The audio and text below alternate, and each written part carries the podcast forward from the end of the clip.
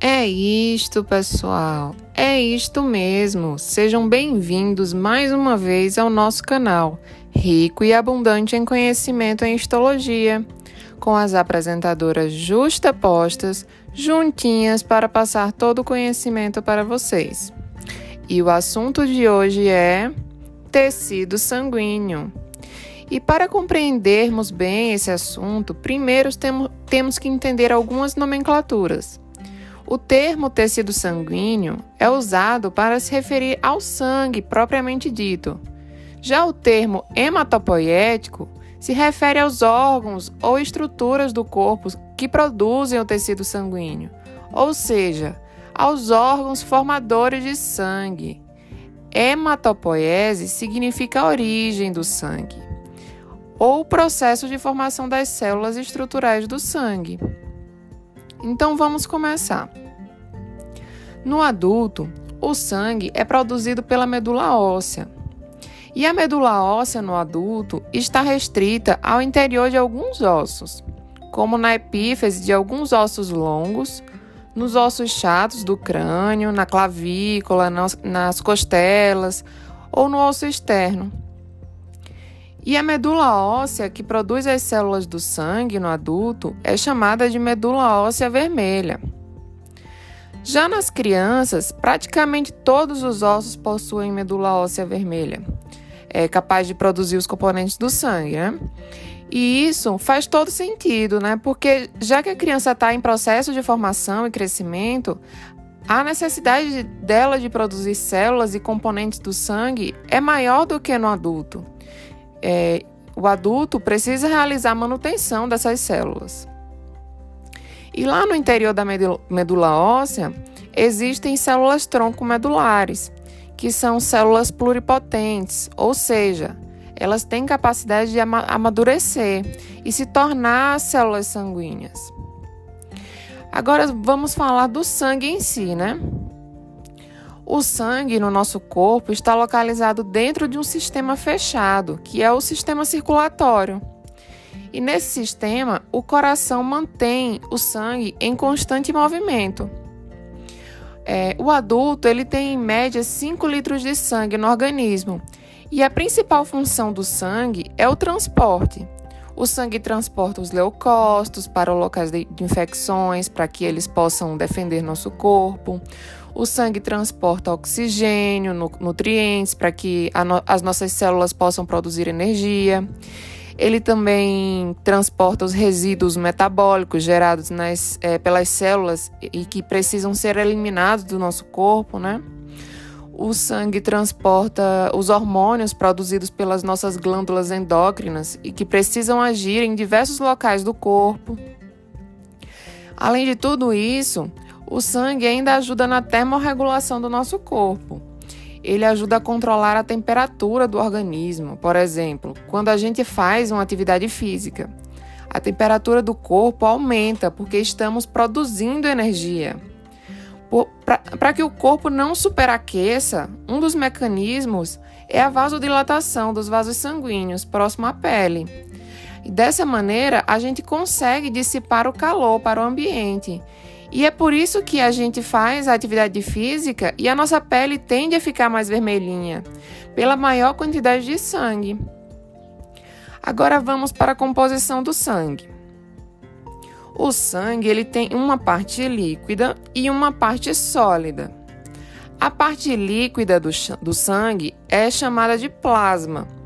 E a parte sólida do sangue, que nós chamamos também de elementos figurados, é composta de hemácias, que também são chamadas de glóbulos vermelhos ou eritrócitos, é, de leucócitos, que também são chamados de glóbulos brancos, e de plaquetas. E o plasma sanguíneo, né? Ele é composto principalmente por água. 90% do plasma é água. Além de água, temos uma pequena porcentagem de algumas proteínas, como as albuminas, que são ali importantes para manter a pressão osmótica do sangue, as imunoglobulinas, que fazem parte do nosso sistema imunológico, e as proteínas e proteínas importantíssimas no processo de coagulação, como a proto protrombina e o fibrinogênio. Além dessas proteínas, no plasma a gente encontra também substâncias que são transportadas por ele, como hormônios e os nutrientes. Vamos especificar agora os elementos figurados, né, que é a parte sólida do sangue. E entendam que nós chamamos de elementos figurados porque nem todos os elementos da parte sólida do sangue são células. As plaquetas, por exemplo, são fragmentos de células. Entendido isso, vamos começar pelas hemácias, né? E as hemácias, elas são células ovais, achatadas e anucleadas, ou seja, elas não possuem núcleo. É, no seu interior encontramos grande quantidade de hemoglobina, que é uma pequena proteína transportadora de oxigênio. A hemoglobina se liga ao oxigênio através de pontes de ferro, né? E exatamente pelo fato de conter ferro que as hemácias são vermelhas. O sangue então ganha coloração vermelha, é, nós possuímos aí entre 4 e 6 milhões de hemácias por mil, milímetro de é, cúbico de sangue. E como elas são células que não possuem núcleo, elas não conseguem se dividir, não realizam mitose e assim possuem uma vida útil limitada. Quando as hemácias elas são maduras, né? Elas duram apro aproximadamente aí 120 dias e depois disso elas são repostas por novas hemácias produzidas lá pela medula óssea. Já os leucócitos, eles são encontrados em grandes variedades no nosso corpo. Nós temos vários tipos de leucócitos, que são classificados em dois grupos: os, os leucócitos granulócitos e os leucócitos agranulócitos. Em geral, esses leucócitos granulócitos possuem grânulos em seu citoplasma e são, é, que são responsáveis por realizar a fagocitose, ou seja, englobar partículas que tenham entrado em nosso corpo para defendê-lo. É, os agranulócitos são aqueles que não possuem esses grânulos no seu citoplasma. E especificando, né, dentro dos leucócitos granulócitos, nós temos os neutrófilos, que são aqueles mais presentes em processos infecciosos mais agudos. Temos os eosinófilos, que são aqueles mais presentes em alergias e infecções parasitárias. E temos os basófilos, que são mais presentes em infecções crônicas. E quanto aos, aos leucócitos agranulócitos, são os linfócitos, né? Que são mais presentes nos tecidos linfóides e na linfa. Os linfócitos eles são responsáveis, responsáveis por reconhecer o, o antígeno, que são possíveis agressores ao nosso corpo. É, e por produzir anticorpo, nós temos é, ali dois tipos principais de linfócitos no corpo: os linfócitos T, que são produzidos na medula, é, na medula e amadurecem no timo, e temos os linfócitos B, produzidos e amadurecidos na, na medula óssea, né? Mas não se aperreiem muito que quando vocês forem para a imunologia, vocês vão entrar em mais detalhes nesses linfócitos. É, outro tipo de leucócito, é, agranulócitos, são os monócitos. E eles têm a capacidade de migrar do sangue para o tecido conjuntivo, através de um processo chamado de apedese. Lá no tecido conjuntivo, eles se transformam em macrófagos, possuindo também a capacidade de realizar fagocitose. Né? E por último, nós temos as plaquetas, né, que, são, que não são células, elas são fragmentos de células, como eu disse. É, são grandes, denominadas megacariócitos, produzidos pela, pela nossa medula óssea, né? E as plaquetas, elas são responsáveis pelo processo de coagulação, ou seja, no caso de alguma lesão, as plaquetas migram para esse local da, da lesão, né, preenchendo aquele espaço até que o organismo comece o processo de cicatrização. Bom, gente, até a próxima, porque por hoje é isto.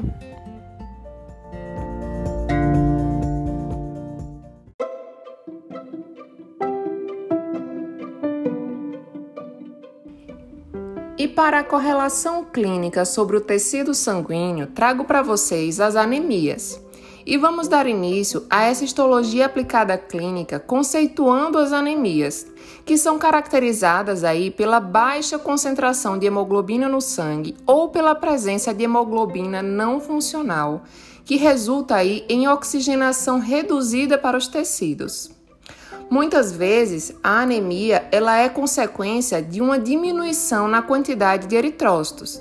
No entanto, essa quantidade pode ser normal, mas cada eritrócito conter pouca hemoglobina. Nesse caso, os eritrócitos eles vão se corar mal e por isso esse tipo de anemia é denominada hipocrômica. As anemias elas podem ser causadas aí por hemorragias, produção insuficiente de eritrócitos pela medula óssea, produção de eritrócitos com pouca hemoglobina, destruição acelerada dos eritrócitos, e cada uma dessas condições podem ter causas variadas. E por esse motivo, muitas vezes as anemias elas são manifestações de outras doenças subjacentes. A identificação das causas da anemia exige aí uma análise do histórico e dos sintomas do paciente exame físico, testes laboratoriais, como hemograma completo, contagem de reticulócitos e análise do esfregaço de sangue periférico, né? Bom, gente, essa foi a nossa correlação clínica sobre o tecido sanguíneo e até a próxima, porque por hoje é isto.